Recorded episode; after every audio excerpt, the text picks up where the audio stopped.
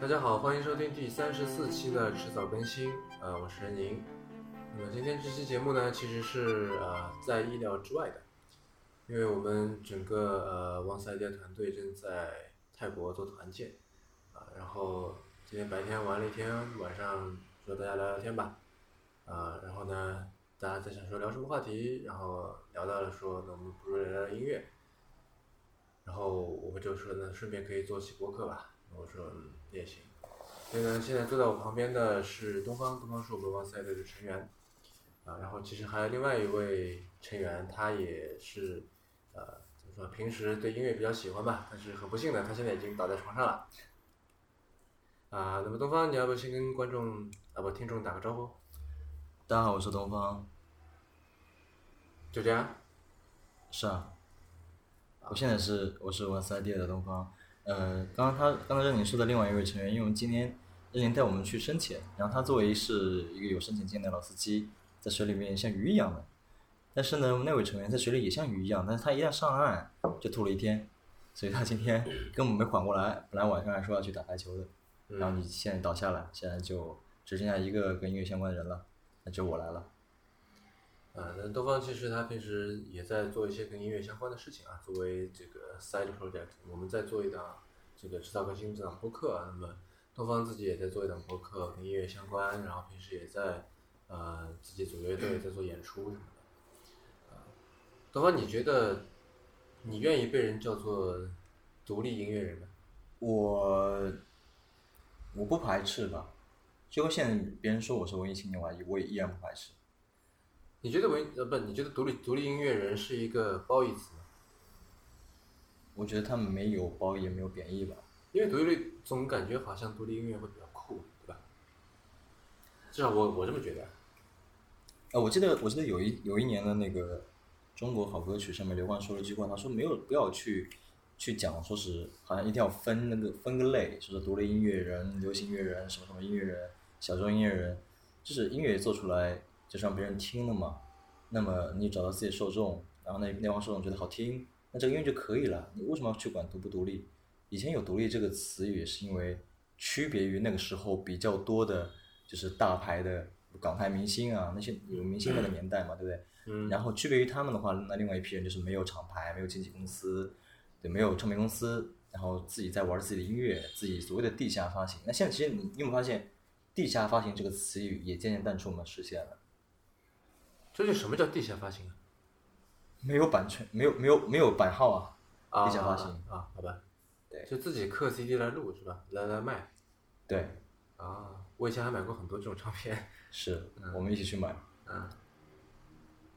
那呃，其实我对你乐队这个这部分的这个生活不是很了解，所以就是你作为一个独立乐队的成员，然后你们究竟是怎么就是打引号的来玩这个乐队呢？嗯，就说我们自己是不是？嗯我们自己的话，就有空了玩一下。那什么叫玩呢？就排练吗？就是我们因为你不是也写歌啊，什么也做演出啊，什么，就我觉得，就反正从我一个音乐的外行人看来，我觉得还挺专业的。啊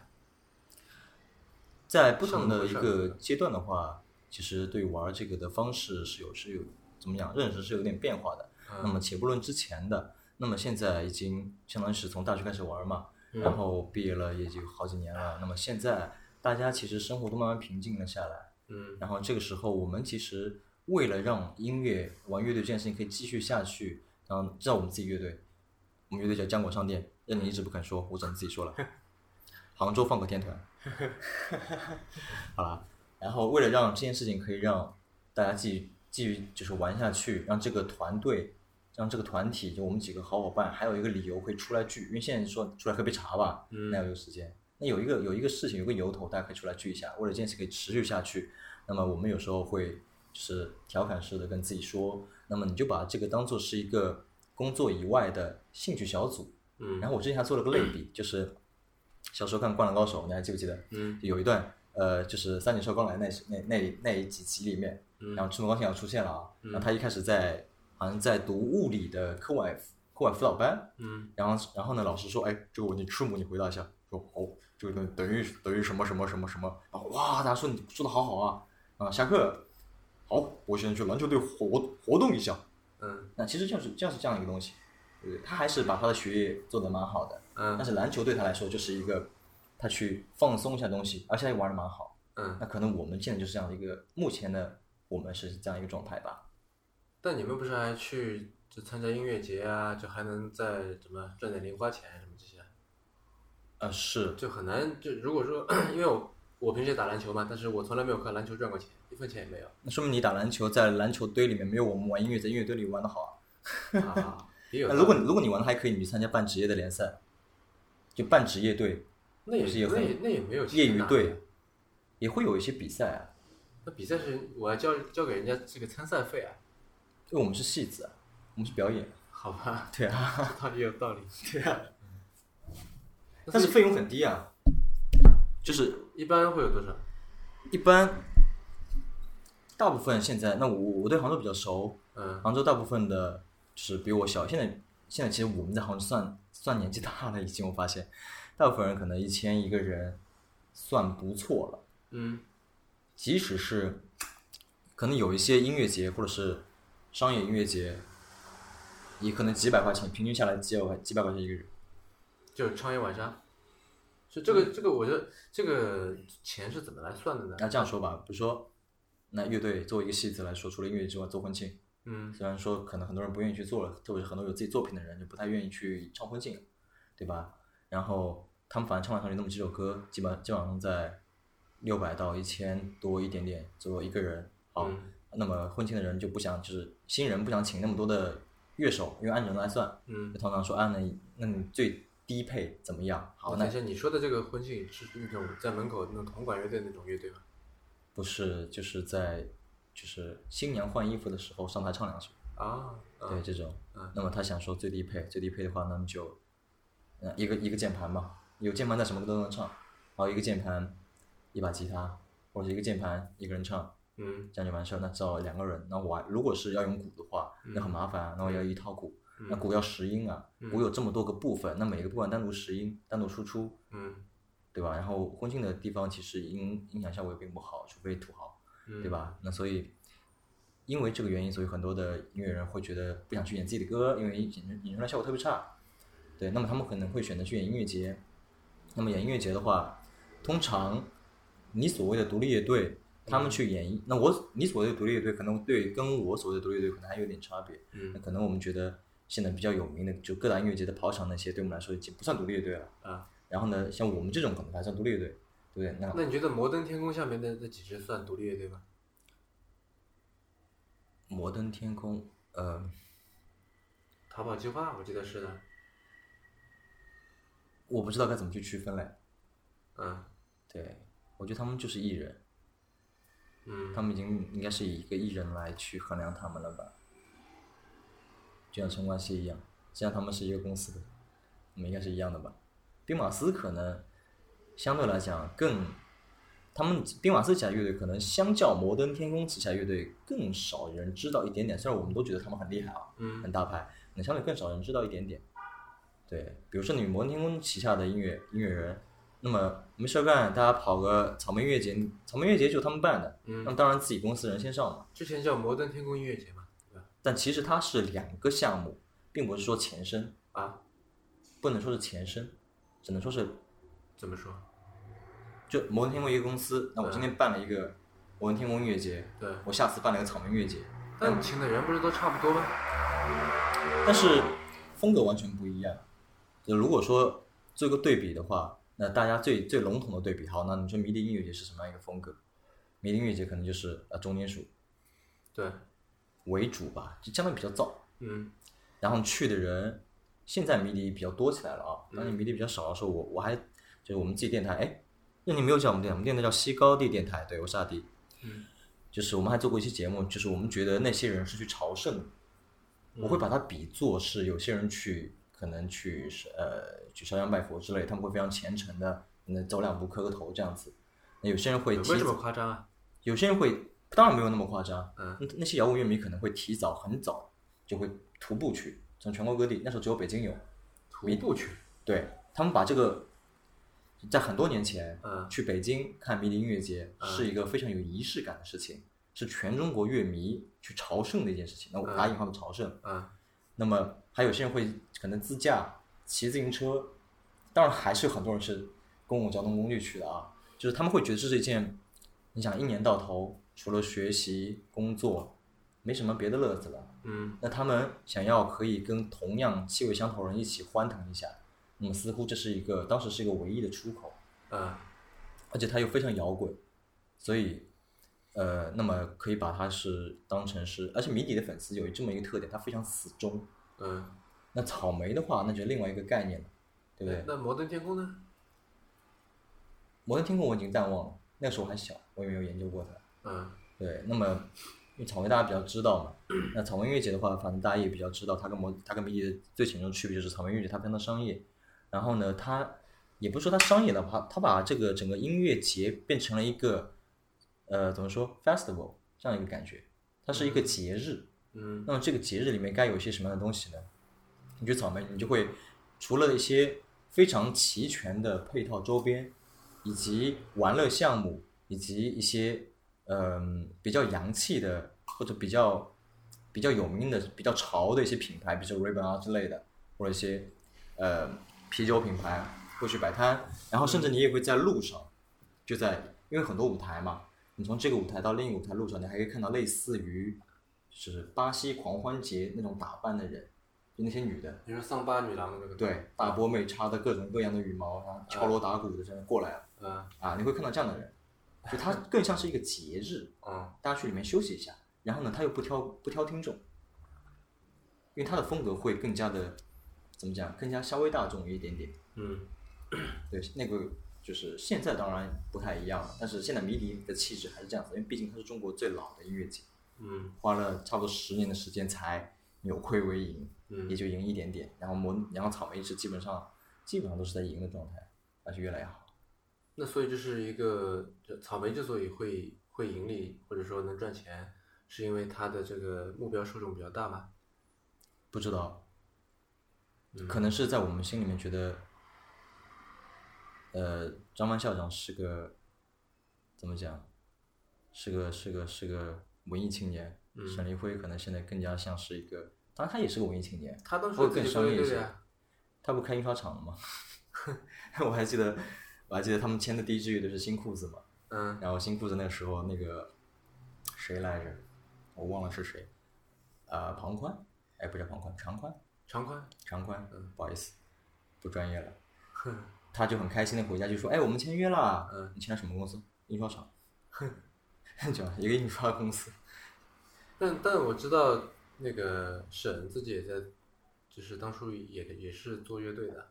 就就我我不知道他是全职还是兼职啊，但是至少他也是，他也是从圈内人，然后自己做演出，慢慢的开始我要办音乐节，做公司啊什么的开始的。对，很多的这样子的人，那你说，呃，前下面网 CEO 南瓜他也是做乐队的，嗯他在杭州做乐队。嗯那么，包括现在一些新兴的一些音乐的厂牌、品牌、嗯主理人，都是做音乐出身的。那么，小到我这样的人，也是先玩的乐队，再做的西高地。嗯对，那么有一个共通的，就是一概而论的一个说法，形容方法就是说，他们当他们在乐队上面做一段时间之后，他们可能知道音乐人要什么东西，缺什么东西，嗯那环境对于他们来说少一些什么样的东西，嗯那么他们也认识了很多的志同道合的别的乐队，很多朋友，就圈子所谓的圈内人吧，嗯那么想为他们做点什么，嗯你还记得我那个时候就自以为有了一些些，因为西高地采访很多很多音乐独立音乐人、独立乐队嘛，嗯那么呃，就是感觉上面好像认识了蛮多的，包括 Live House 的主理人啊，认识了蛮多人，那么就会就会去想，哎，那认识这么多人，那么我们又知道现在状况是这样子的，嗯，那想做点实事儿，什么叫实事儿？想做点真的现在音乐人缺的东西，看我们能提供多少就提供多少。他们缺什么呢？缺缺钱，所以这是一你个就帮他赚钱。这是一个，这是我突然想到了一个话题，嗯我跟很多人争论过这个话题。 有些人就觉得玩乐队我开心就好了，反正是我不拿它吃饭，嗯嗯那比如说我自己就不是嗯，我也发了一批，那感觉对于不认识的我来，不认识我的人来说，哎，也是杭州某一个刚刚浮出水面的独立乐队，嗯，但是我也不靠这为生，我靠给任宁打工为生，对不对？不要这么说 嘛。好，那么比如说我采访过后海大鲨鱼，他们的吉他手曹普，他是个建筑设计师，啊，对他也不是靠音乐纯音乐来维持全部生计。那你说新裤子，他们都是美校毕业，嗯嗯也是靠做设计为生，嗯很多很多基基本上没有，很少有全职的，全职的可能大部分出出现在酒吧歌手。那嗯，么，就你说的那活动活动，对吧？嗯，对，活动活动，嗯但是但是你这个事情一旦做的还可以的话，你就要把它项目现在得做一做啊，不然得嗯浪费自己的作品。对，大家都觉得不要浪费。那么这些独立音乐人其实他也并不靠音乐作为他的全部的生计。那么就有些人跟我来争论这个话题，就是他们觉得音乐就是他活动活动的一个东西，嗯他不靠那个吃饭，他就也靠不了这个吃饭，所以似乎是靠不不靠音乐吃饭或者不能靠音乐吃饭，似乎是一个既定的事实。就反正我不能靠音乐吃饭，那我总得干个别的。嗯对不对？那么我就持相反的意见，我觉得音乐它跟其他跟美术、跟跟广告、跟你投资，跟所有的东西都一样，它是一个行业啊。嗯你这个行业不能够靠它本身去吃饭，那肯定是不对的。我觉得，但也有就很多人是就是靠音乐在赚钱，赚很多钱的呀。你说的是大明星们吗？对啊，那我们现在不是在讨论独立音乐吗？但怎么说呢？就是就像你刚才说的嘛，音乐也就是如果我觉得音乐人是分独立音乐人或者乐队分独立乐队，但是音乐的话，那就是大家都是平等的，对吧？这首歌就好听或者不好听，受不受人喜欢，但是这个就牵扯到一个受不受人喜欢，那受谁喜欢？那因为，嗯，我想到可不可以这样子来说，就是独立音乐的乐迷，嗯就是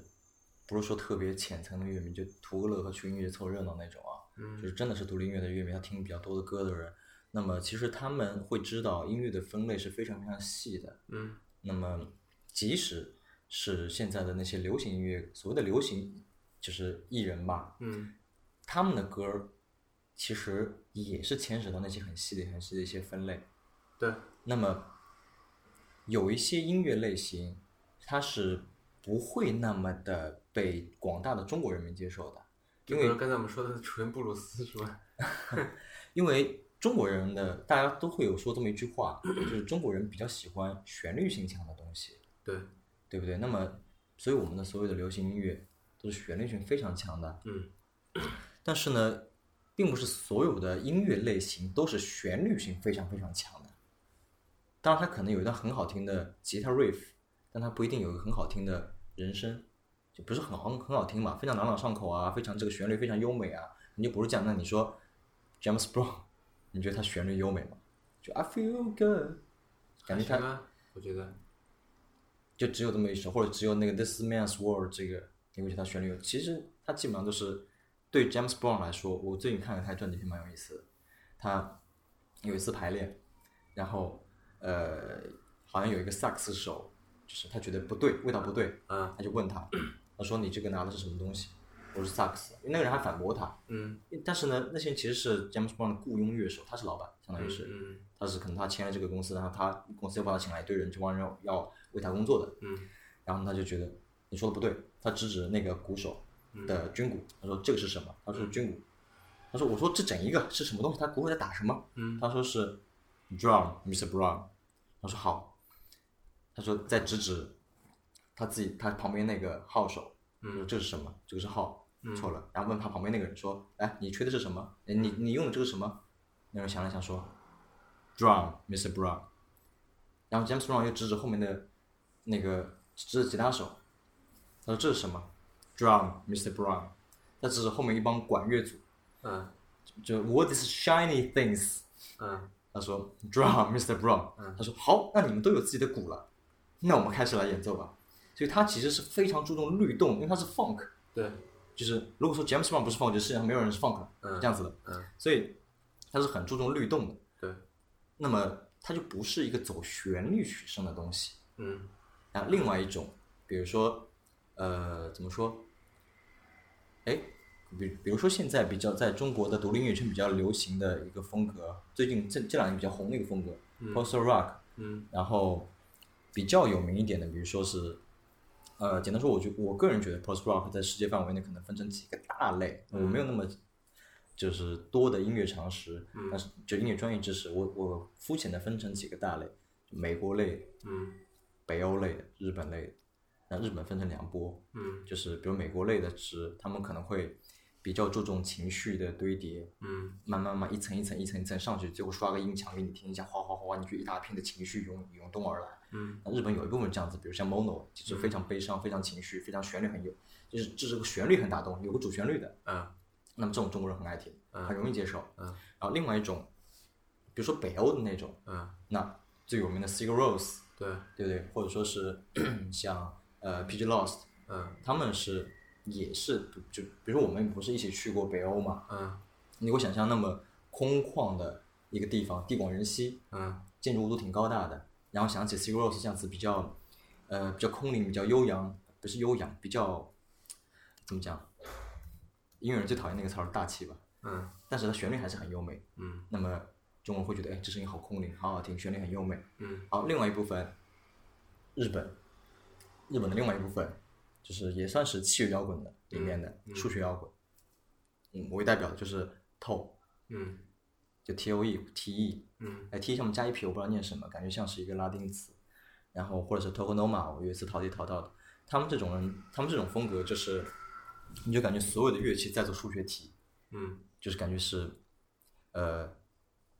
就有一种说法，我不知道正不正确，说数学摇滚就是，比如说吉他是三小节循环一次，贝斯四小节循环一次，他们有个四小公倍数，到那个时候正好混的，正好一起停，嗯一。起进入下一段。哎，你说起这个，我想插一个小段，你等下你先记着你想说什么，然后 我先插一个小段，因为上次呃上期节目我们不是跟呃陈忠侯陈忠一起录的嘛，然后录完以后他给我听了一段所谓的呃极简主义音乐，然后他给我听的那个人我记得叫呃 Steven Rich，然后呢他是给我看了一段 YouTube 上面的视频，什么视频呢？它叫 clapping music，就是都是拍手，就是一个一个很简单的一个节奏，就哒哒哒哒哒哒哒，类似这样子。然后呢，一开始是两段是一起的，嗯然后比如说我们分 A 段和 B 段好了，两段是一模一样的。一开始是同时播放这两段，所以听上去就是重叠的嘛，对吧？一模一样的。嗯好，完了以后，它 A 段开始往，比方说比 B 段早出现了，比方说半秒钟。嗯好，然后这时候开始有点不一样起来。嗯然后它以一个单位慢慢的往后移，往后移，然后这两个东西开始呈现完全不一样的效果。也就是说，它就是拿你可以说把这两段一模一样的这个旋律当成是工具或者当成一个基本元素，嗯然后进行就是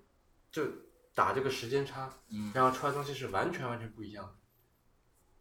然后他就觉得说，就是这其实音乐就是一个数字游戏，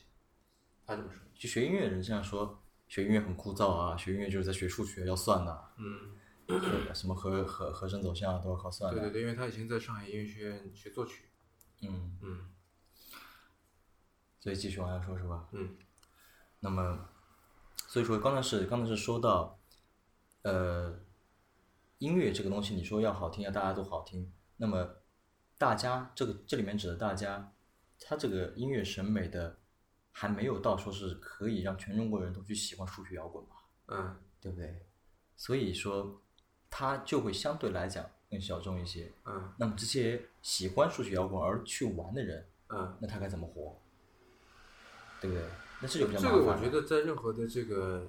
艺术领域都是一样的吧。但是有些艺术领域它，嗯，我不懂艺术创作这件事情，其实，嗯特别是呃所谓美院挂的那些人，嗯那他们可能是呃画画、卖画、策展，嗯去办画展啊之类的，或者是去做一些其他的就是 crossover 的一些项目啊之类的，经常在做这样的实验项目。但音乐它只能够做出一个一个的所谓的作品也好、产品也好的东西，嗯你你得有人听，然后但是你有人听到，他又转化不了钱，他可能花很多钱去做，因为做音乐很贵。嗯然后呢，你如果想要再推广的话，你要花点钱，你要拍 MV，你要花点钱，这钱大家都自己凑的，嗯对不对？然后你即使这样子弄完之后，也许现在的流行的风潮不是这个，幸好现在，比如说我有个朋友，我很喜欢他们的风格，杭州的 Grateful，然后他们现在他们是数学摇滚，在杭州玩数学摇滚，美院的人，然后正好现在的整个的至少独立圈子里面，大家对这一类的音乐类型，整个器乐摇滚的大类比较比较接受，嗯，就是你也会看到很多世界各地的，就是这种风格的来中国频繁巡演。当然，这里就是有一个独立的厂牌 New Noise，功不可没。嗯那么，所以他们这个时候相对来更好推广一些。那么，但是他们只是比其他的独立音乐类型好推广一些而已。啊对，那么比如说我们自己玩的是 funk，或者是 funk 里面加点摇滚的东西，我们自认为觉得这样子的音乐类型，没有人会觉得不好听，因为 funk 大家听了很开心，会跳就可以了。对啊但是实际情况并不是这样子的，它不红不流行这个风格，就是不流行这个风格。那么我们肯定是还是要玩自己喜欢的东西，嗯对，那所以，就是我原来觉得我们的歌是有旋律的，然后呢，我们觉得我们的歌至少没有人会拒绝，没有人会不挑听众，那它其实也并不能够红起来，要么就我们歌写的真的不好听，嗯这，样子。所以说，因为它我觉得还的挺好听的。啊，因为好，因 为啊因为你写的词是吧？不不，真心的，我觉得还挺，我觉得还不错。就是因为它的受众本来它面就小了，嗯所以他就不可能让所有人都喜欢。所以不是说音乐，当然说音乐做出来就让大家都喜欢，但是因为大家的听还没听到那份儿上。嗯那你说在我们这里叫独立音乐，那你说同样的音乐类型在美国叫什么？就叫流行音乐，嗯是不是？美国最红的那些人的那些大牌，嗯节目创在美国够火了吧？Michael Jackson，Michael Jackson 就是玩 funk，嗯然后 Prince 可能 funk 里面多一点复古舞曲的东西在里面。嗯或者是呃，比如说那个前几年比较红的《Get Lucky》，嗯就是 Daft Punk 跟 f r e d Williams 和 Raj 他们那个这首歌，嗯也是 funk 加点电子，然后由发动来唱。嗯他们是流行音乐，嗯为什么在我们这里就叫小众音乐？嗯这只是因为大家还没听到那个份儿上。但这两年好起来了，这两年虽然说是综艺节目这种事情比较的没事儿看看的东西，对不对？但是正因为它的普及，让大家对乐队，让大家对各种各样的音乐类型，因为现在很多综艺节目很讲究编曲，把老歌去新唱，告诉你这不同的风格是什么。嗯大家好歹好歹多多少少对于哦，原来乐队是干这事儿的，原原来同一首歌不同的编曲，哦，原来不同放一种编曲是另一种感觉，原来这叫编曲。大家多多少少有一个普适性的、普及性的一个概念了，所以你看现在的，导致现在哎不是导致，只影响到现在的音乐节越来越多，我觉得你可觉能得也是一现个啊在这成个本。中国的音乐市场还停留在乐迷或者说听众还不能理解说不同的编曲会出来不同效果这样这么一个情况吗？那你问随便一个人，你说 funk 是什么？呃，也许看过《中国好声音》的人会觉得哦，会知道哦，原来庾澄庆他喜欢那种叫 funk，嗯他一直在讲，然后他会把很多的歌改成 funk，他会有一个很感性的认识。嗯那你你说，你去问他数学会是什么，他可能就不知道了。这个情况我觉得在这个这个国外也会是一样的，就你问说数学摇滚是什么，路上拉一个路人，他也未必说得出来，对吧？但那我觉得他说不说得出来这是个什么，跟他能不能够欣赏，就是你放这首歌给他听，他会不会觉得好听，我觉得这是两回事情。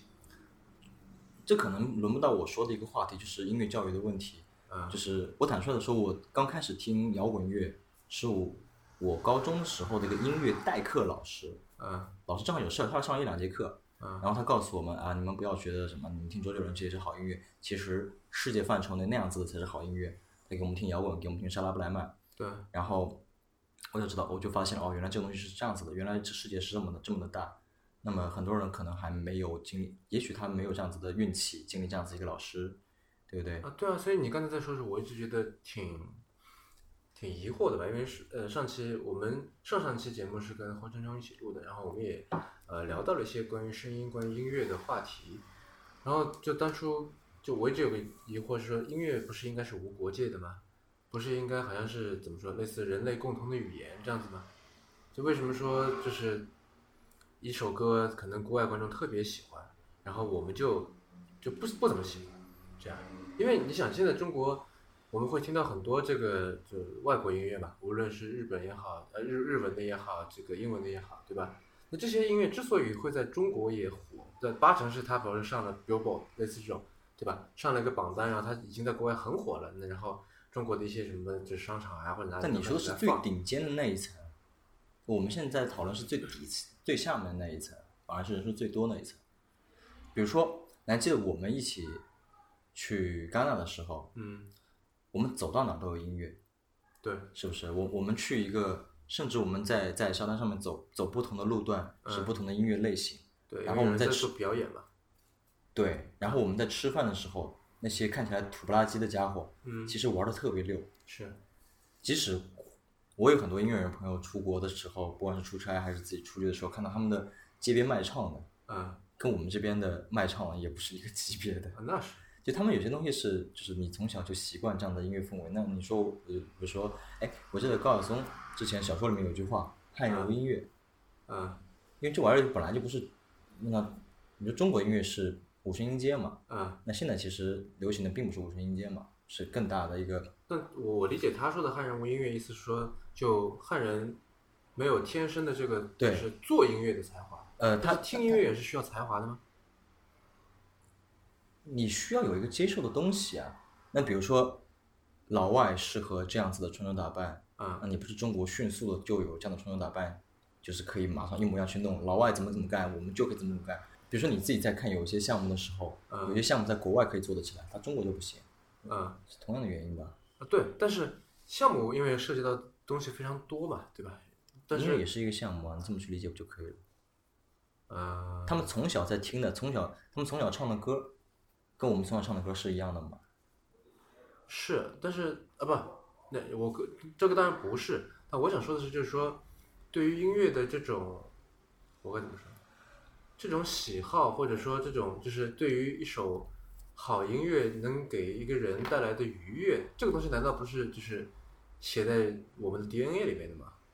不是。不是吗？呃，我举个例，我举个自己的例子，嗯我以前很相信星座嘛，嗯然后我看到，对不起，听众朋友，我是处女座。我听到在初中的时候，就是有一我我记得我以前买一张星座 CD，上面写的处女座喜欢非常规律的音乐类型，他一定不喜欢爵士音乐，因为爵士音乐很多的自由的东西在一个框架里面自由的去演奏，嗯，他是肯定不喜欢这样的东西。对，然后我听我听一个电台节目，那时候听一个这样的一个电台节目，听了好多好多年，嗯然后呢，我原来很不喜，因为它里面主要放的是爵士乐、持放乐、嗯沙发音乐之类的东西嗯，不是还有电子乐吗？啊。我记得还有电子乐是吧？其实持放和沙发也算是电子大范畴里的东西。呃，你继续说。然后我慢慢慢慢的变成非常非常喜欢这种东西了，嗯包括我现在每天在听的，其实都是爵士乐。我现在愿意去看的现场就音乐节，可能就只有上海爵士音乐节。嗯那这是会变化的，虽然它没写在我骨子里面，它我是经过就是大众传媒那时候电台大家都听，现在可能少嘛，对不对？对我是经过大众传媒好多好以年为单位的熏陶，我才慢慢的接受并且喜爱上这种音乐类型的，而且前提是我本来就是个音乐爱好者，我本来就是一个在同龄人当中都没有经过音乐训练的同龄人，就高中同学、初中同学这里面，相对来讲我算是一个音乐爱好者的身份的前提之下，那如果他本来你要让他路转粉，完全路转粉到一个音乐类型，好难呐、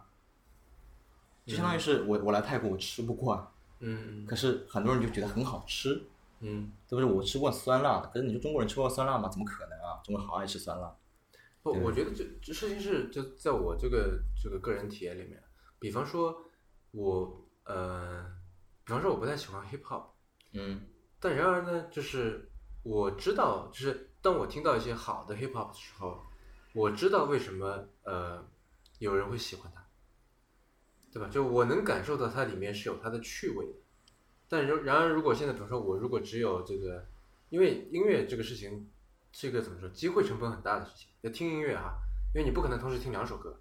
对大数大多数人而言，那你就比方说你走在路上，现在你想听一首，现现在你想听音乐的话，那你只能选一种嘛，对吧？那这一种完全是你最喜欢的音乐类型里面，你最喜欢的歌手的最喜欢那的如果他并不知道有这种音乐类型，他会听到这个会立刻马上喜欢吗？啊，这首歌可能，比如我我随便推荐一首歌，我刚才说我提到过有叫 Toko Noma 的一个日本乐队，嗯你就无意听到了这么一个歌，嗯那不一定很多人会喜欢。我我甚至有时候我觉得很好听的东西，我自己在车里面放，可能坐我旁边我也觉得它是音乐好，他觉得不好听，也很正常。嗯，好吧，嗯就音乐首先是个很主观的东西，那何为主观呢？那当然是跟你成长环境、跟你所有的经历是相关的。那么它不是你原来认知当中的东西，它也不是你习惯的。你比如说，你刚才一直在说音乐这个词儿太大了，嗯对不对？那么你说音乐当然有好有差什么之类的，那么细分下去的话，就有一些音乐类型，它就是在目前阶段不一定被大家所接受。那你说一开始大家觉得摇滚乐，我们小时候说起搞摇滚的嗯是什么样一个概念？那现在各种年龄的人都出现在各种音乐节里面听摇滚乐，嗯都是个慢慢慢慢一个培养过程。不然那些，不然为什么迷笛会亏那么多年？嗯为什么音乐节市场只花了这么多年培养起来的？嗯我记得之前看过张凡的一个采访，他说，呃，德国这么小一个地方，大概大概加起来就中国几个省的面积吧，嗯一年有三百多场音乐节。嗯因为有人问他说，中国音乐节现在好多啊，因为嗯很多音乐节不是商业音乐节很多嘛？嗯他说不多，中国音乐节到现在也就一百多场，已经算不错了。嗯德国这么小的地方就有三百多场，嗯对不对？那么那所以这些人在努力啊，慢慢让他更多人听。我做电台也是让大家，也是也是我我做电台那个时候，一三年就是没有任何的主流媒体会去放那些歌，啊也没有一三年还没有那么多播客，很多的啊播客平台一三年还没有嘛。是那么我也是觉得我的我我甚至会向我主流媒体的朋友去推荐，让他们在节目里面放，但是很难，因为他们有领导。嗯对，然后我就是觉得这些，我当时有句话，我说这些独立音乐人没有人给他们吹牛逼，那么我就来扮演这个角色，因为我觉得他们东西好，我想让你听一下。哎，那你觉得就是，如果你从这个这个呃这个角度开始往下说的话，你觉得现在这个数字音乐的，虽然说是数字音乐也不是这几年的事情了，对吧？已经很久了。那么现在这个数字音乐起来，然后呃，包括这个呃移动端上面有很多跟音乐相关的这些 app，你觉得这些这些怎么说呢？就这股潮流，或者说这个由于技术带来的这个变革，有助于独立音乐的发展，或者有助于这个改善独立音乐人以及他们的作品的现状嘛？因为我为什么这么说啊？就嗯是因为听起来感觉好像是整个东西的门槛都下降了，对吧？原来你要自己做音乐啊，做什么这就听上去这是一件很费钱的事情，还是很费钱。呃，你先听我说完吧，就是，嗯呃，虽然依然是需要花出成本的，但是就是你现在有一个选择，就是说，反正你自己要录个小样啊，对吧？你自己要做个什么？就原来你可能只能录些 CD，然后呃，比方说拜托这个一些渠道放到唱片店里面去卖，那些是这些 CD 你得先做出来，是，对吧？那现在说没关系啦，你直接放到网上去，是吧？嗯你这什么朋友圈分享一下，大家都可以知道说啊，这个人做了个做了一首歌，如果是你的朋友呢，你八成会听一听，对吧？嗯原来你你还要给他 CD 送过去啊，怎么样，几乎是不大可能的事情。那么嗯也就变成说，好像是如果你这个音乐就是怎么说呢？就如果你做了一个大家会喜欢的音乐，那么因为我听到听到过一种说法，就是说在现在这个时代已经不存在怀才不遇了。为什么？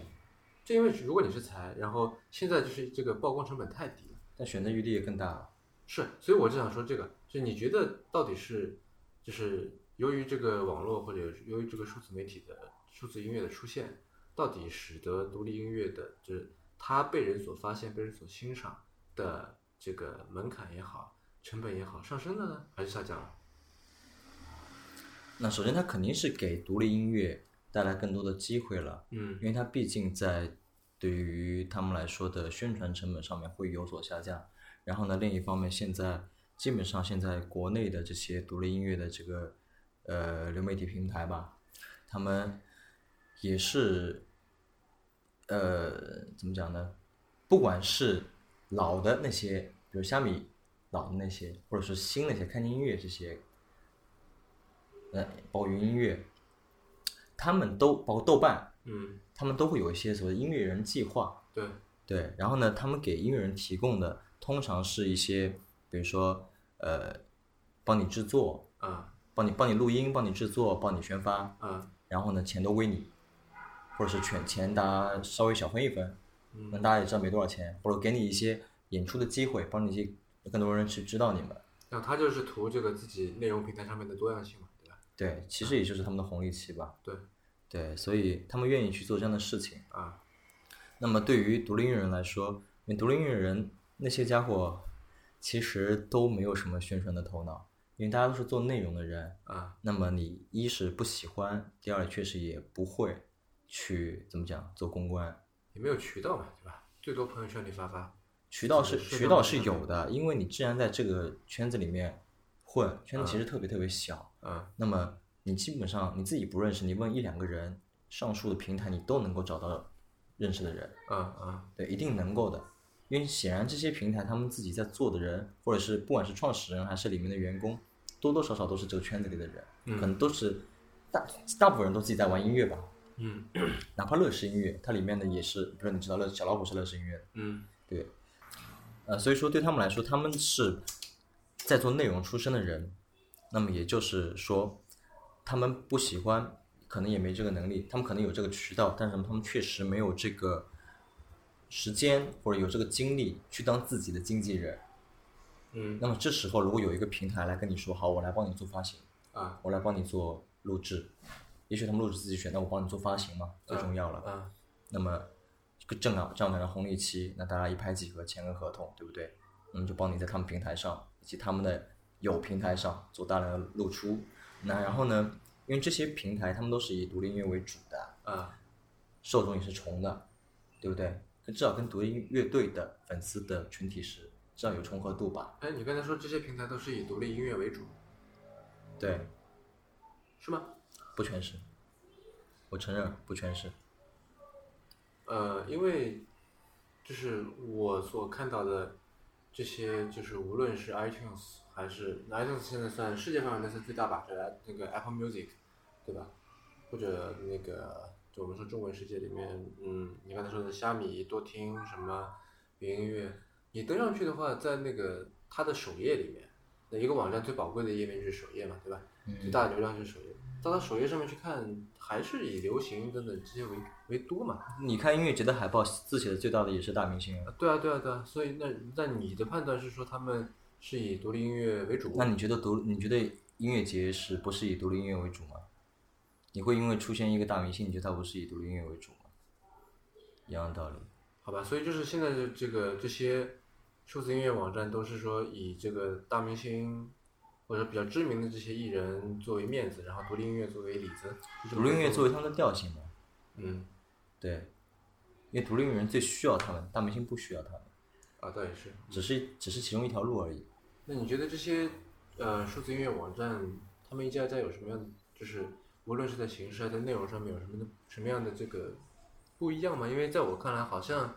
几乎都一样。那除了有的时候，比方说一首歌，然后在一个地方搜不到，你换一个平台可能就搜到了这样的，由于它可能签了一个独家或者怎么样。但是整体来看，我你觉说得是版权之争之后的事情吗？呃，对对对，就是呃，整体来看，我并没有觉得好像是哪家跟哪家特别的不一样。 哎，那你你喜欢用哪家？如果你要用国内的这些 app 的话，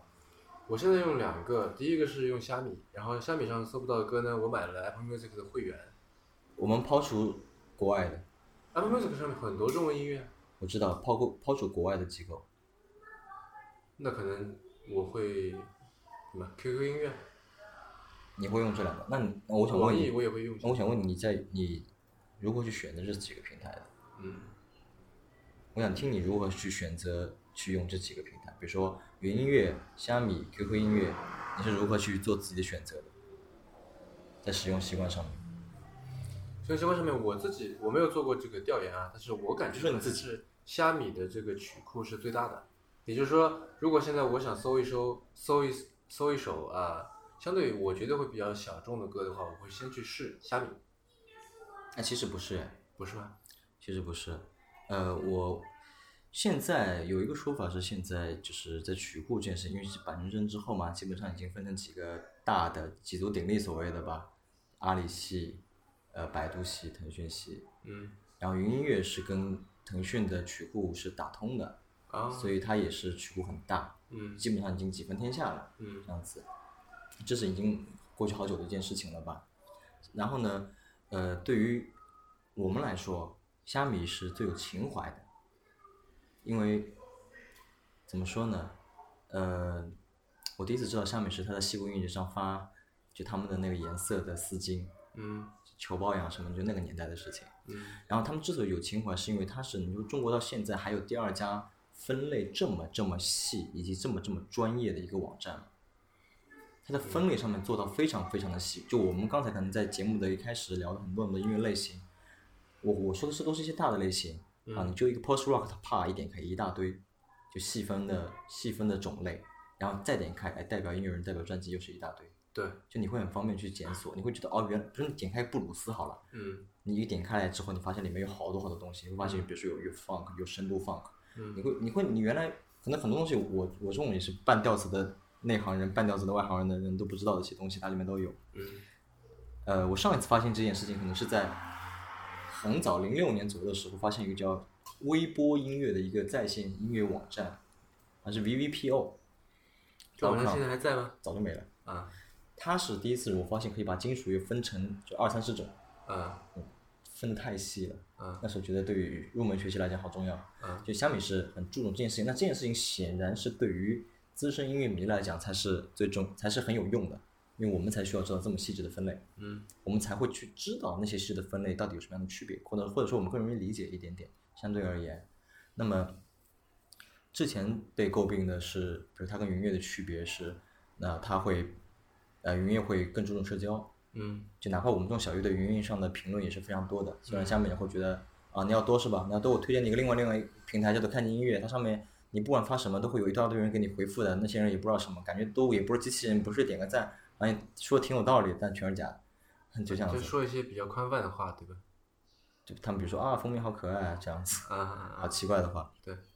对，那这个是他们自己的事情，我反正也不加评论。嗯。对，所以然后呢，那所以你刚才说的这个有情怀，其实意思就是说更懂音乐，是吧？可以这么说吧？呃，怎么讲呢？下面是下面在做的开始，它就是给音乐人做，给给音乐发烧友做的，嗯因为爱好者做，也不要发烧友这么说，给爱好者做的。然后云音乐的话，你看云音乐它最所谓最大的创新是什么？歌单嘛，对，每个人都会建自己的歌单。那么对于大部分不想去选择的人，这因个为我其实是他跟苹果抄的呀。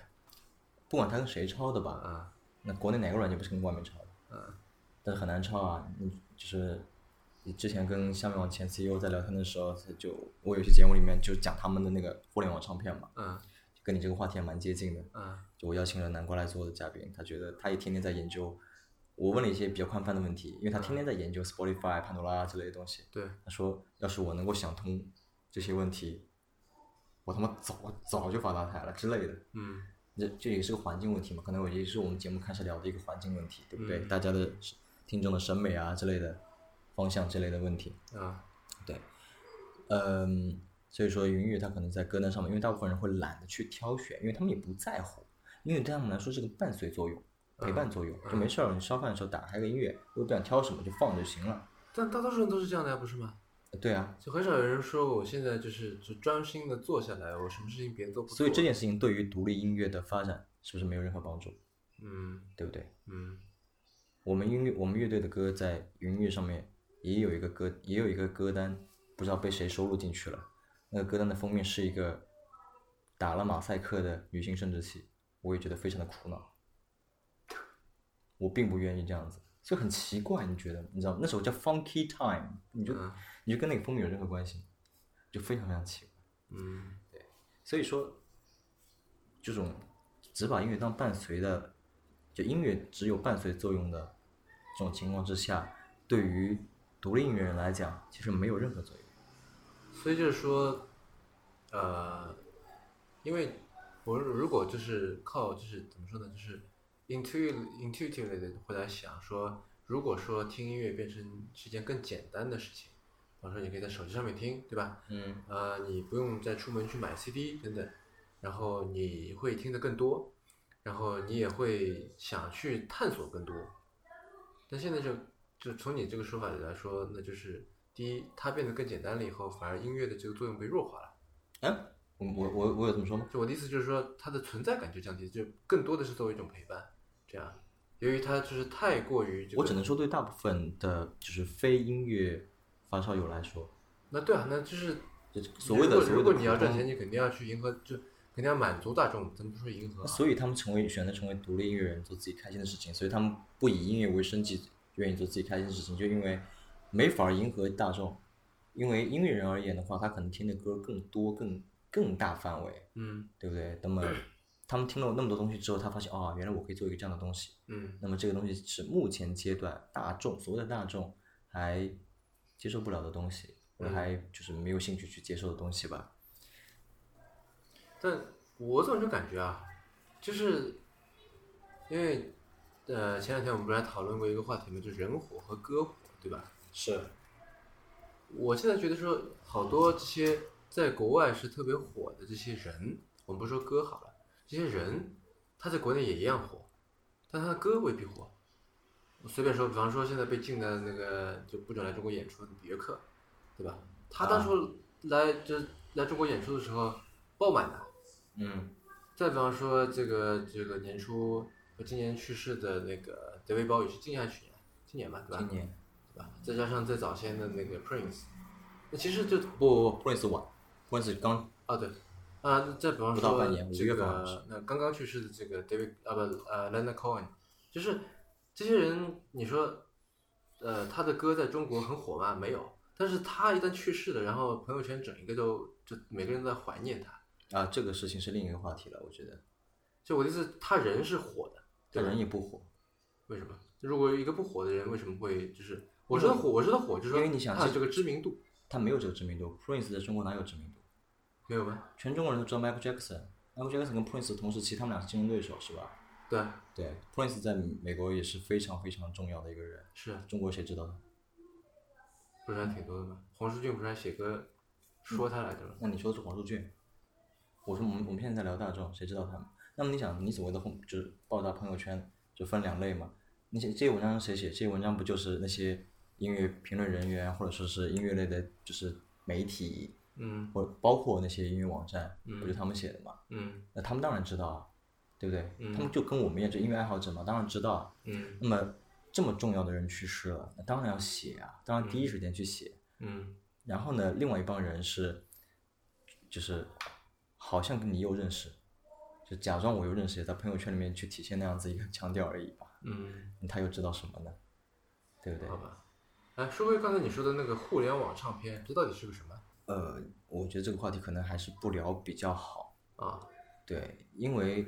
呃，怎么讲呢？我专门为这个东西做过一期比我自己电台里面最重要的节目，因为我在自己的西高电台，在这个互联网上面是二零一三年的，诶，二零一四年了吧的七月份，七月二十八还是二十，我忘了，有点有点不记得了。啊，二零一四年的七月七月份的一件事情吧，嗯然后我就第一时间去联系了，就虾米网的前 CEO 南瓜，然后呢，当时做的节目里面还有音乐的从业人员以及传统唱片店的老板，嗯然后自认为做了一个闭环的做了一个这么一个节目，然后呢，其实，呃，南瓜跟我讲说我想太多了，就是他并没有想去定义什么，他嗯并没有想去说啊互联网上面这个新概念之类巴拉巴拉的，嗯但是我就很简单，我就是希望让这些在我们虾米上面我觉得非常优秀的音乐人，希望有一个渠道，希望做一次宣发的事件，让他让大家可以有一个理由去关注到他们。嗯你想那个时候，谁知道李荣浩嗯那张就《寻光集》里面是有李荣浩的，嗯，在那个之后，大家我发们是嗯现群光计划那个，对《寻光集》这样这张互联网唱片，嗯这时候就有李荣浩。嗯那么其实慢慢走到大众视线里面来了。那这个、嗯这个计划也是大家也是下面网就是花了很大的精力去挑选，去跟人家聊，去跟人家给人家拍东西，嗯做了一套非常非常完整的一个宣传计划，嗯包括它的呃真的去收听的那个页面，整个的整个的 VI 设计啊，嗯嗯对用户用户的这种感觉也是非常非常棒的。他只是想有一个理由，有一个途径可以做一次集体的发声，让大家知道这些人非常棒。包括里面有声音玩具，也有杭州的香料，嗯也有淘宝计划，那个时候并没有像现在这么这么的有名，或者现在有些人现在还是在圈内有名。哎，你说起这个 VI 设计，我突然想到， 虾米是不是这些音乐网站里面最注重设计的一家？你说那个磁带嘛，啊，对，就是前段时间不是出了一个小小的事情嘛，就是百度音乐呃，就是抄袭了虾米之前的一个播放器页面，嗯，啊有一张海报，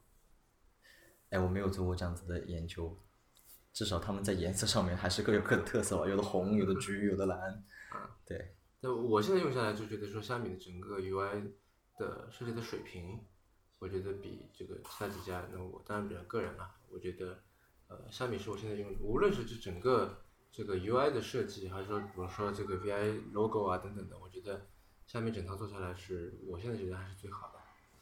嗯它是给给音乐爱好者听的，不然怎么会弄磁带？啊对，现在现在的音乐爱好者，像米的现在的重度用户，像我们这样的人，那不就听磁带开始了吗？正儿八经就淘磁带开始了嘛。嗯，对，很有意思。而它还可以根据不同的曲风选择磁带的颜色，嗯嗯很酷。但是，就是说到虾米，它变成阿里音乐之后，做了阿里星球，嗯然后其实现在也是，虽然说是正常在运营了，但其实知名度并不高嘛，并没有一个事件现象级的一件事情发生。嗯年初的时候酝酿了大半大半天的说，呃，不是也不是年初，说年底今年年初，说我们有大计划，然后呢就去探口风也探不出来，都都有保密的，嗯对吧？然后呢做了一个非常大的一个平台，他其实想做的也就是让音乐人可以赚到点钱，嗯就有一点有一点出租自己的意思，也有一点可以集合所有的跟音乐产业的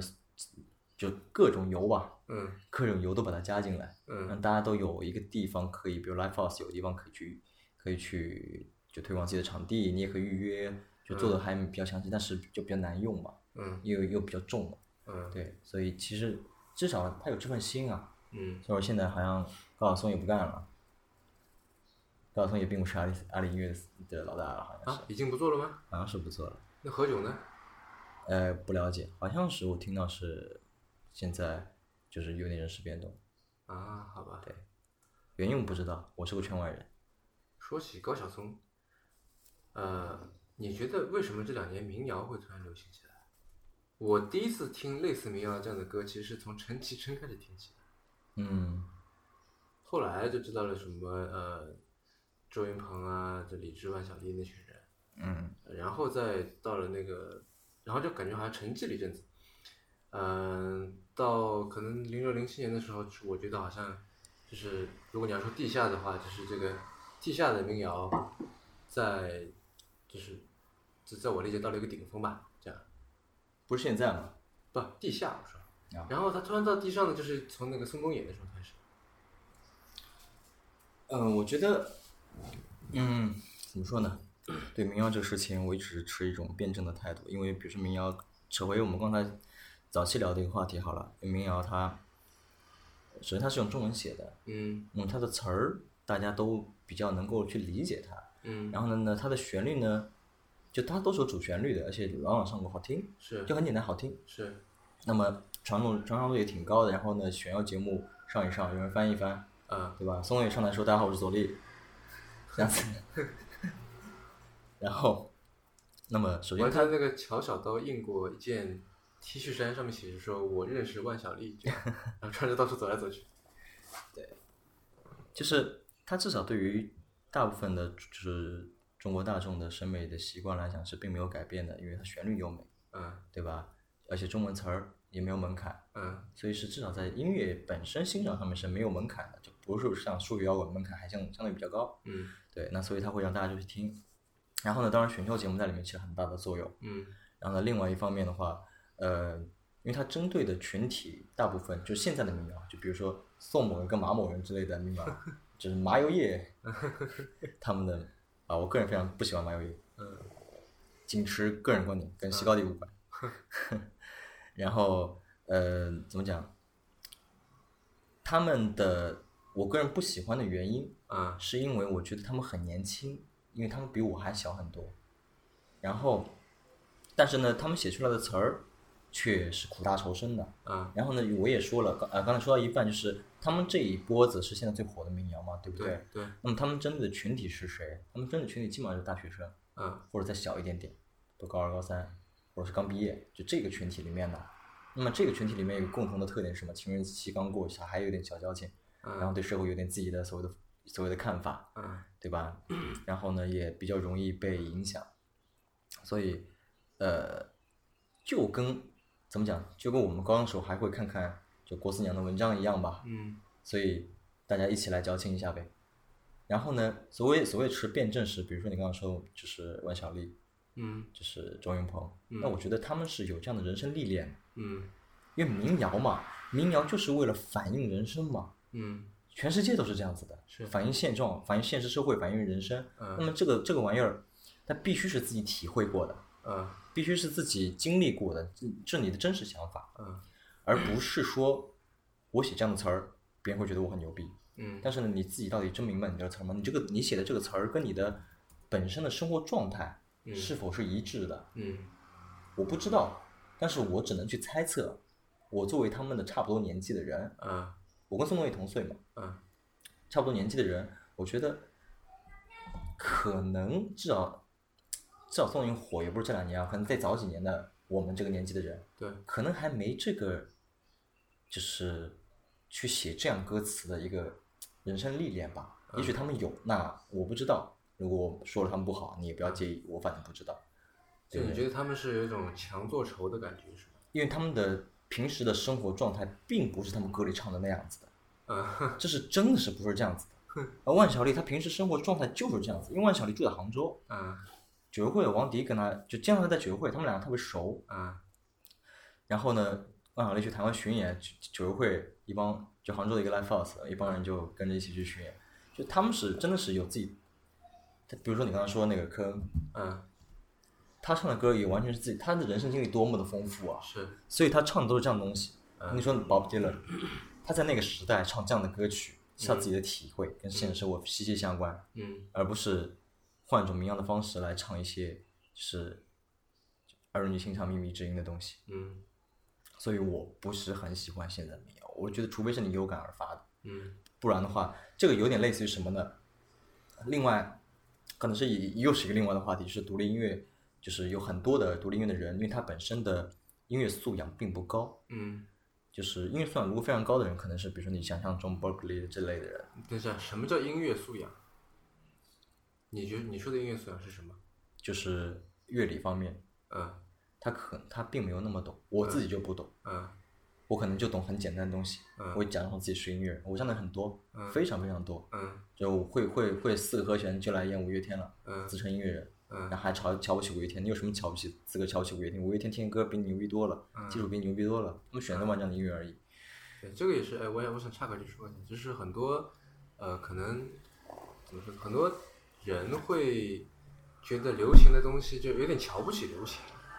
因为他们自自诩为自己是就是有个性的、独立的，嗯那，他觉得五月天听的人好多呀，就是因为就听那些小众啊，或者是独立的音乐，就让你会比较酷嘛，对吧？就说我在听的东西你都没听过，这种感觉，就觉得这个好像有神秘啊，或者是这个，是。那有有一个有一个笑话，我以前大学的时候有一个朋友，嗯他在上后来去上海工作，他有一天听到楼下有五月天的歌声，他想、嗯哦，哪个地方又在做场，在商演。嗯后来越听越不对，网上一查，五月天在他家楼下体育馆开演唱会。 好吧，那题外话，就是因为独立音乐人他们的音乐素养很多人并不高，嗯也是我刚才是类比民谣的创作嘛，就现啊在的那些九零后民谣音乐人的创作，很多的独立音乐人他们也是拼凑，他可能比如说听到一个某一个国外的乐队，嗯因为他们玩的风格可能也比较小众啊，对不对？嗯嗯那这个歌可能大部分人没听过，然后他听到这个，然后呢，也许他不是强抄，嗯但是 他写的时候潜意识脑子里会有这个东西了的。嗯然后呢，一段一段一段的来。我嗯我见过很多独立音乐人排练杭州的，其他地方我不知道。嗯然后他们突然讲，哎，我最近听一首歌，哎，我有感觉，我我编了段这样子的吉他 riff，我编了这么几个几个和弦走向，然后我们来搞一搞。嗯然后那个人说，哎，我也搞了这么段，然后就一段一段一段搞出来。嗯而不是一气呵成，或者说是有起伏。我们最近我们吉他手也给我们听有一个非常非常非常非常棒的一个乐队叫 Snarky Puppy，一四年还一五年的时候也在上海爵士音乐节演出。嗯他们的作品你就会觉得这大乐团的编制是，比如你就想象交响乐好了，嗯，它是有起有起承转合，对，然后有乐器之间的呼应。是，对，那么这这种玩意儿是你不懂，没有深挖乐理，你根本玩不了。你是说编曲方面啊？对，你是根本玩不了这样的东西的，而不是现在我们哎，比如说我我承认我自己写歌的时候听到某一个东西，然后我觉得哎这样子感觉蛮好的，哎我差不多感觉也来唱一个，然嗯后呃我们乐队有时候也这样子的，比如说我们鼓手，呃我们鼓手是个黑人，他的律动律动感确实强，可能也是刚才一个话题就是老黑的这个对于 funk 的这种律动感，即使你中国人打一模一样的东西，那个打的节奏型哪怕是一样，你感觉就是不一样。嗯然后他能觉得，哎，我们现在有这样子一个想法，哎，我我们这样子来一段，嗯一段一段一段，然后把它凑起来。有些歌我承认我们是这么写的，但是我们觉得哎拼的蛮酷的，然后呢，我再写个旋律，哎，这首歌还真蛮好听的，我们自己觉得蛮蛮蛮开心的。但其实你说我们知道这个歌到底在玩些什么样的东西，我们可能用到了一些什么样的东西，我们可能并不知道。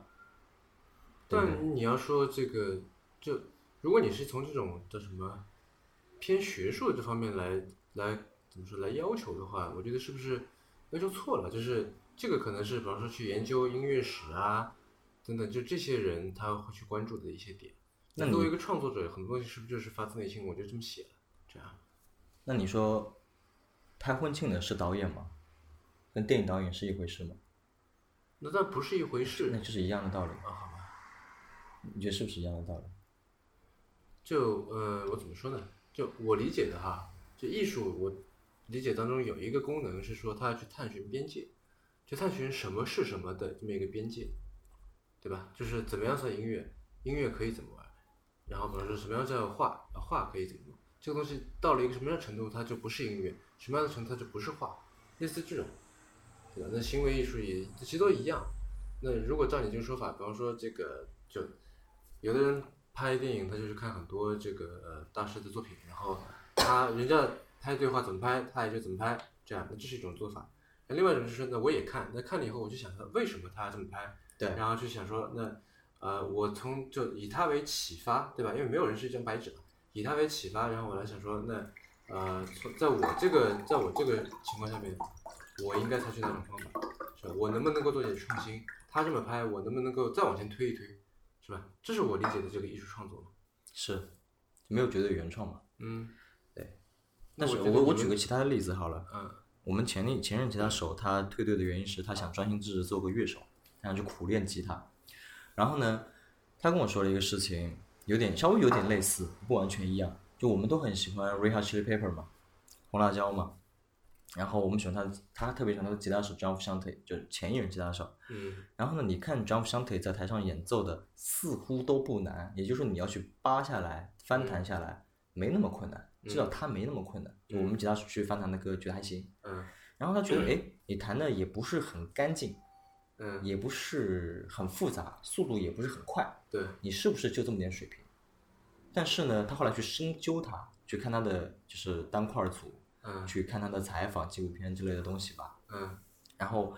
张飞自己说，我弹琴其实平时我在练的时候，我是弹的非常非常的难，非常非常的快。他一开始还不信，哎，你你你自己专辑里面不就这样子的表现吗？你怎你平时有手速有这么快吗？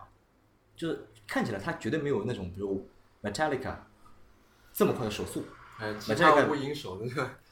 那其他无影手，他是个就是安格鲁是个运动员，这是另外一个话题。嗯安格鲁现在是在中国疯狂圈钱的运动员。嗯对，这是另外一个话题，就是 Metallica 的吉他手非常非常牛逼，就是手速在世上排在前几位的一个速度。嗯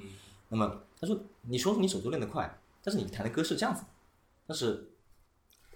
现在他明白了一件事情，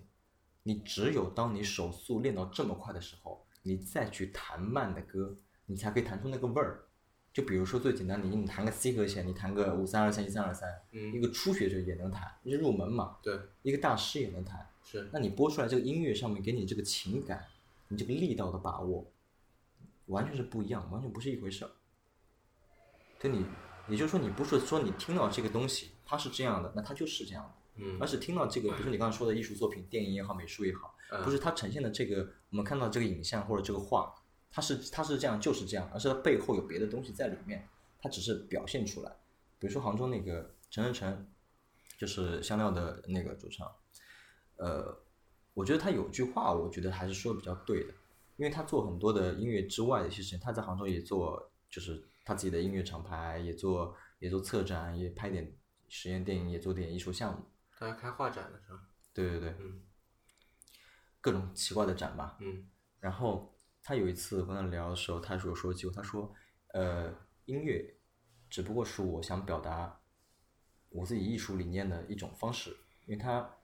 呃本科好像读的是跨媒体，然后然后研究生读的好像也也是艺术的一个什么什么专业，我也不是很懂。嗯然后现在在读在那个首师大读哲学的博士，嗯所以他只不过是想把他学到的这些知识用一些艺术的形式去展现出来。嗯那么可能一个入门的人，他看到哦，沈沈搞了一个这样的东西，我们不说特别牛逼的，说我们那身身边的也比较优秀的青年吧，他觉得哎，陈晨搞了这么一个东西，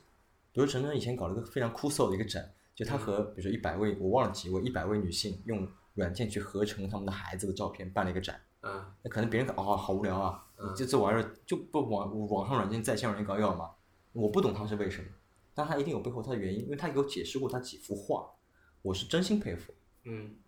因为因为我知道他是可以为一个他要做一个话剧，而去看完所有成功学的书，因为他要讽刺，他要讽刺的讽刺的高明。他看完所有成功学的书，他去做了一个就是多媒体相结合的一个实验话剧，并且还做了一个成功学的桌游。我们都知道桌游是很难做的，嗯，就一环套一环，对不对？对对对，对，所以可能别人看了啊，你陈晨干了这么多事情，他背后有那个东西在，所以说，就可能就扯回刚才的，我说吐槽一些现在的年轻的民谣音乐人，我不知道他的生活是不是到那个程度了，嗯但他写这样的词儿，我觉得我们就类比，也不说类比科恩或者类比类比那 Bob Dylan，我们就类比万晓利，嗯那万总人家是有这个历练，嗯他是背后有东西的，嗯那你这个二十岁青年，你写这个词儿，什么南山南北秋北，你懂你在说什么吗？嗯是不是？南山有墓碑，你见过几座墓碑，嗯对不对？我是真心不喜欢。那我承认这首歌旋律写的非常好听，但是我这词儿我就是看不惯。所以我们自己写歌的时候，当然我也因为自己没文化，我我在写你自己的介绍的时候，我会说我们是支无脑摇摆乐队，因为我们放克它本身就是跟性啊、跟爱有关的东西，嗯就挺让人开心。我只需要你开心，我只需要你听我的歌能够动两动，我没有别的要求。你要是能够摇摇晃几下，我就觉得满意了。所以我歌词确实蛮水的，但是我歌词就主要就表达一个呃自由解放啊、跳脱框架啊这样的东西。我觉得我寻求自由，这样就很浅一个道理就好了。对，不小心又夸了一下自己，我说这么多恶心。哎，那如果照你这个说法，就是 因为我有一种感觉，就是音乐的流派的发展是不是已经停滞了？就我现在能够想到的一些这个，你刚才说的很多这个各种流派吧，对吧？那这些大师都是一些老人，甚至已经都好多都已经去世了所以说现在是个大师云论的年代，因为那帮大师都已经七老八十了。啊。对，但是那他们之所以就是被人叫做大师，其实很多人成名都是非常年轻的嘛，非常早的，对吧？那嗯当然了，有当时的这个叫什么，这个社会文化等等这些呃历史因素存在，就是那时候的就就他唱的这些歌什么的，写的这些歌就刚刚好迎合了当时的这个社会的你说需求也好，心理也好，对吧？然后呢，他又是那一波人当中可能相对最优秀或者说运气最好的，然后他起来了，呃那很多嘛，就是说就他反正说起鲍勃迪伦，我们可能是一般的这个爱好者，可能就能说出他那么几首、十几首，对吧？那他其实一直到现在还在出专辑啊，是吧？科恩一直到啊对啊，他还在出专辑啊，是科恩一直到今年还在出专辑啊，对对对对对，刚刚做完。呃，对啊，那就是，但我们听到他的歌，或者说，如果说你去听他的这个演唱会好了，你还是希望他去唱那些老歌嘛，是吧？是，像那个这披头士的那个呃呃 Paul 这 McCartney 呃，对，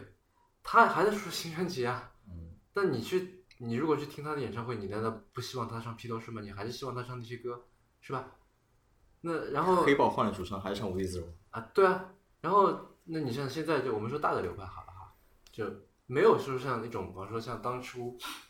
这个呃朋克出现是吧？到后面摇滚，然后再后摇，然后电子乐又出现等等这一系列的这个，那你哪怕你说流行乐好了，这个呃发展的这个脉络其实也是很清晰的嘛，什么时候流行什么，然后哎突然很多人来做，然后大家探寻这当中哎有没有各种各样的可能性，这东西跟这个结合怎么样怎么样。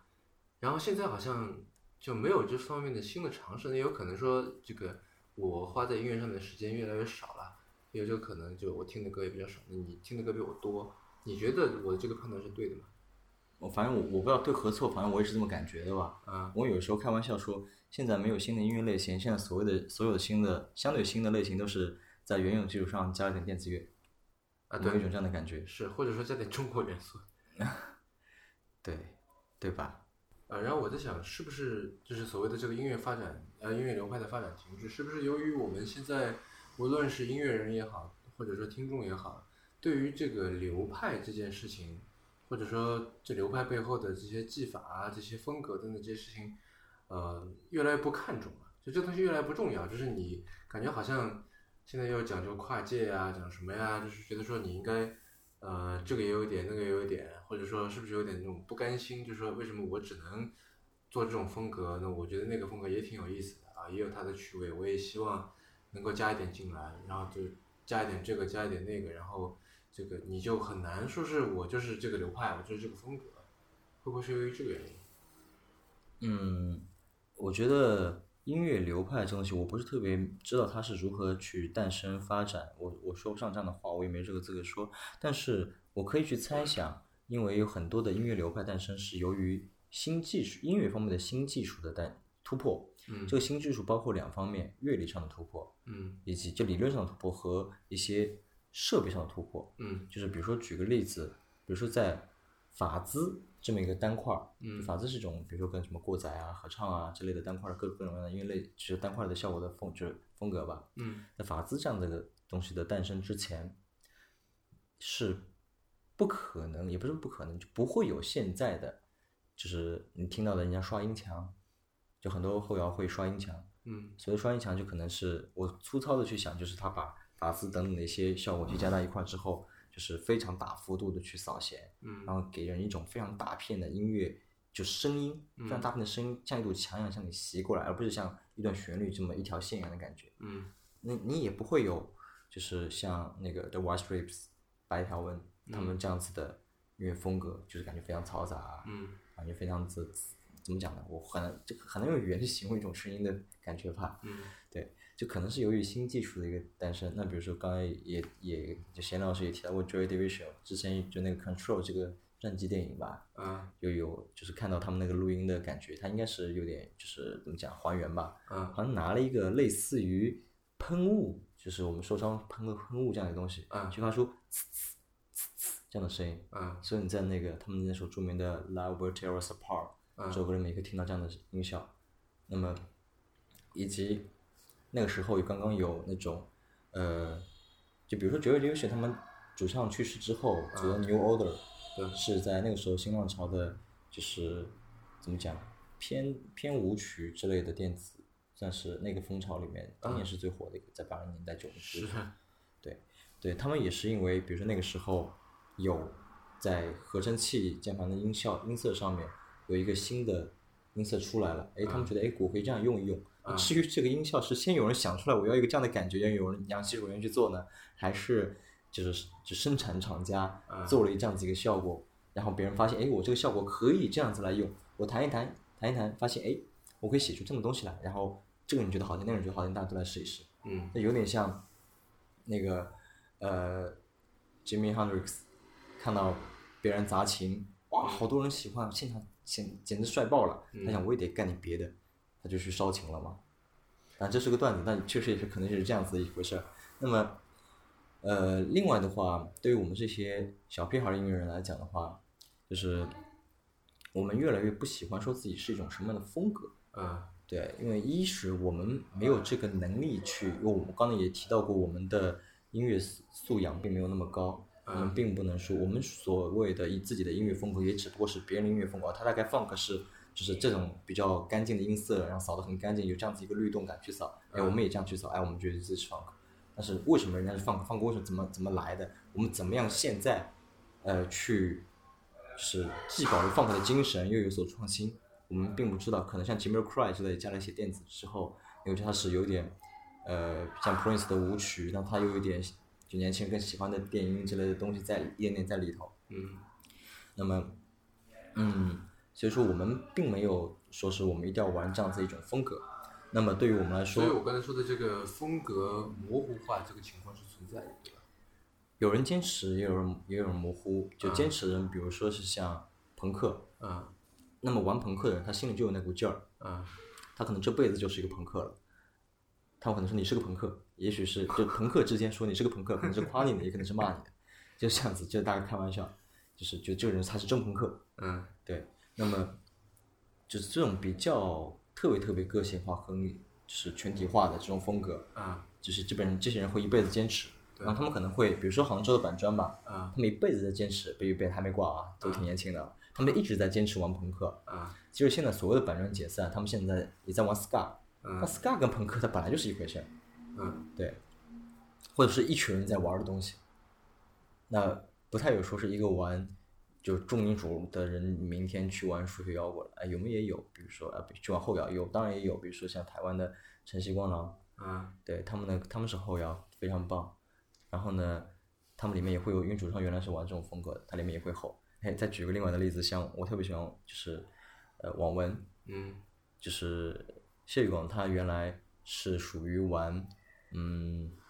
涅槃的，嗯在很早的时候他是玩涅槃这样的风格的，穿个破裤子之类的。嗯然后，所以他在他现在的作品里面也是会带一些比较嘶吼式的人声。但这种算是致敬吗？这种他已经是非常喜欢了，啊已经是把这种现象或这种文化这种感觉已经是他自己的了。嗯他的人生阅历是由这些东西组成的，所以他就整个成自己的人生、自己的体验，他就表达出来了呀。啊他也没说致敬，就是这就是他了。啊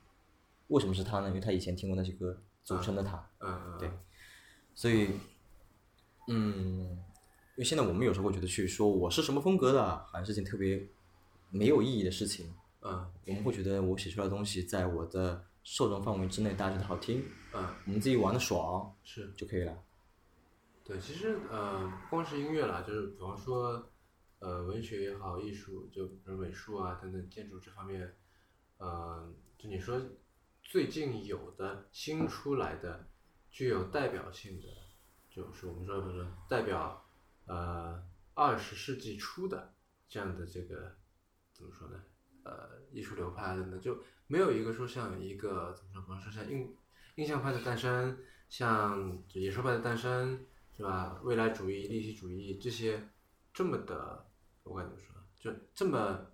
在艺术史上面具有显著地位的这样的这个流派，他们跟他们当时的风格的这个诞生，那你说，比如文艺复兴，它跟它当时的政治环境、宗教环境是非常 非常有关系的。是对，所以所以不同的时候出不同的东西，这个大家也比较能理解的一句话吧。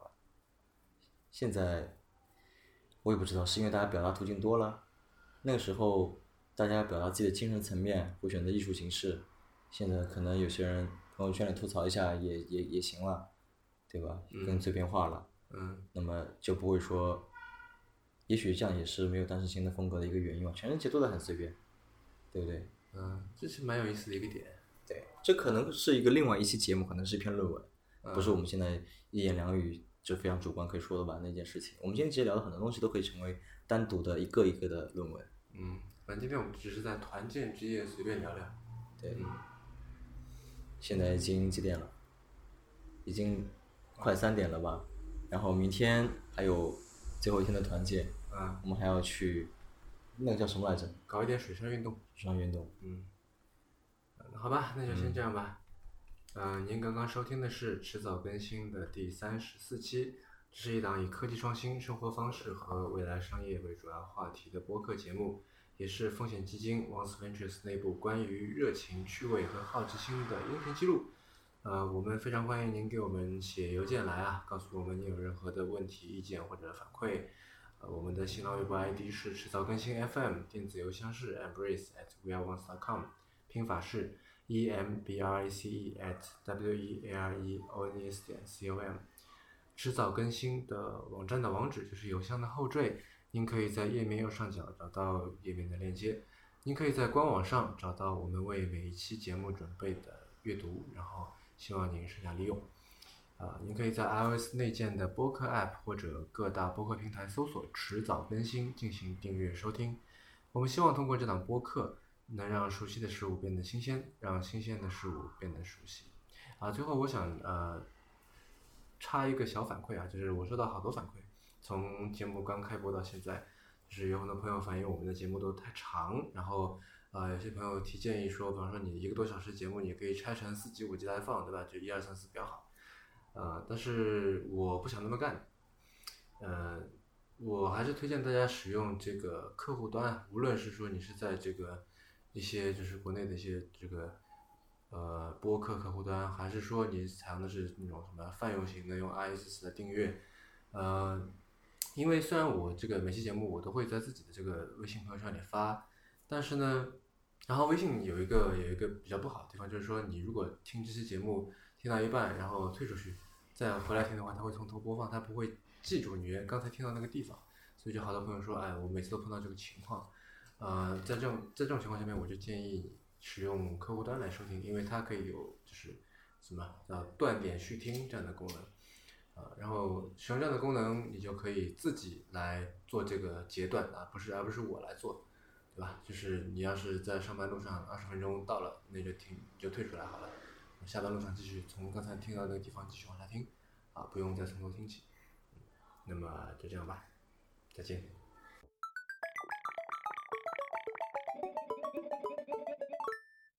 呃，那这一期的 After Show 要录点什么呢？嗯，不如放一首东方他们乐队浆果商店的歌吧，《Jumping Town》。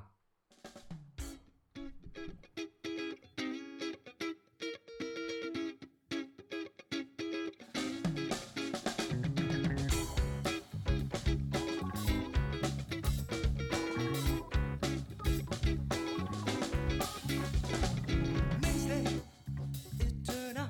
near Butown. I played that you to be the counting ground. The light up, always bright. Submarine on the ground. Come on, the party's waiting for too long. Make full night about to down. You will see the miracle month. Never go. Imagine cross of the month, chit chat form ever younger in a seven of the jungle. They won't be nothing you don't want it. They won't be nothing you don't want it. Relax. They won't be nothing you don't want it. They won't be nothing you don't follow music put you down in the mouth. Let you go feel up and down. Put you down in the mouth. Let you go feel up and down. Put you down in the mouth. Let you go feel up and down. Put you down in the mouth. Let you go feel up.